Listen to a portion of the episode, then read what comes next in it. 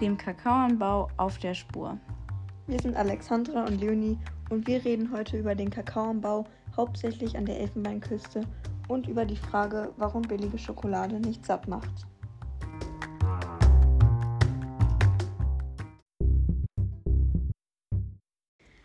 Ähm, ja, also bevor wir uns auf die Suche nach Antworten unserer Frage machen, ähm, kommen hier erstmal ein paar generelle Informationen zum Kakaoanbau an der Elfenbeinküste.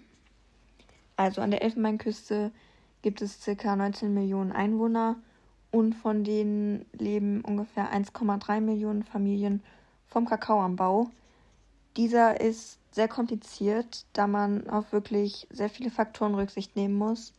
Beispielsweise ist das feuchtheiße Klima und die richtigen Temperaturen wichtig. Diese Temperaturen liegen bei 25 bis 28 Grad Celsius.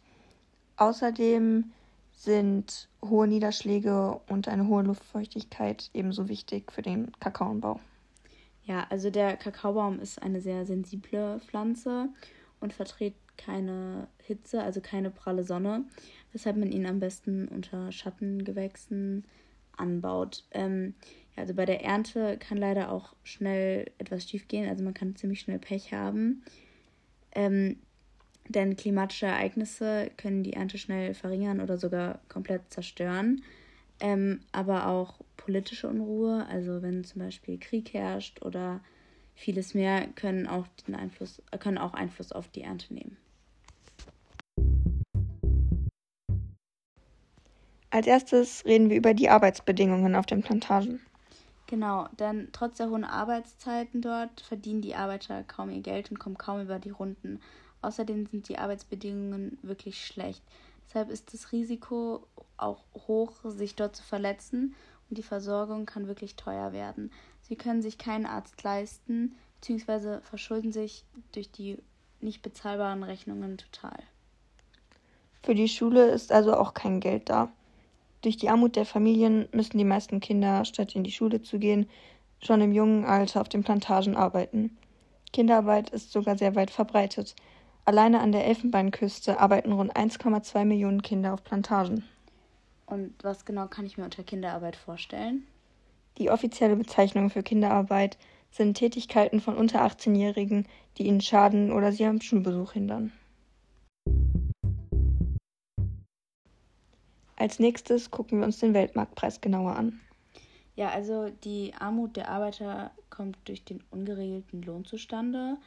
Ähm, dieser hängt nämlich vom Weltmarktpreis ab.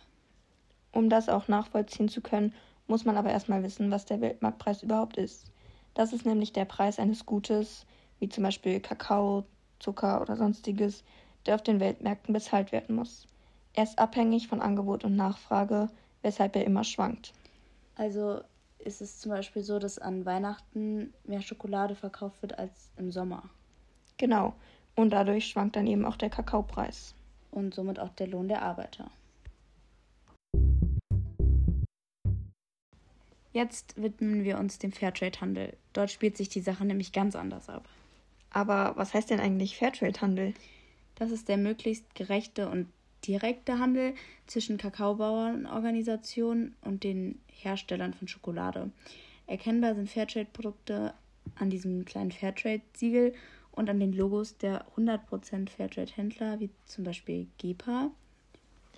Es gibt Fairtrade-Genossenschaften, deren Mitglieder in den Entwicklungsländern unterstützt werden.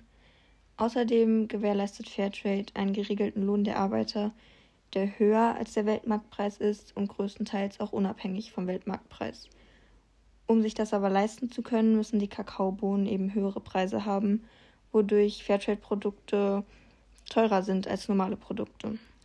Man sollte die Fairtrade-Produkte aber selbstverständlich unterstützen, denn sie sind nicht nur viel besser für die Arbeiter, sondern auch gut für die Umwelt. Beispielsweise ist der Anbau umweltfreundlich und ohne schädlichen Dünger. Waren jetzt aber einige Informationen. Naja, aber jetzt wollen wir nochmal zu unserer Anfangsfrage zurückkehren, nämlich warum macht billige Schokolade eigentlich nicht satt?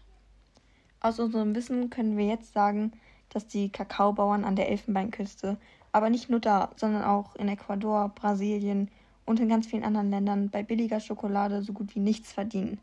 Die Arbeiter werden oft ausgebeutet und werden dann eben im wahrsten Sinne des Wortes nicht satt, denn ohne Geld kann man sich auch kein Essen beschaffen. Ja, und bei teurer, also Fairtrade-Schokolade, wird das Ganze anders gehandhabt. Nämlich, es wird fair gehandelt und die Arbeiter bekommen fairen Lohn. Außerdem können sie sich so ihr Essen bezahlen und vielleicht auch irgendwann mal ihre Kinder zur Schule schicken.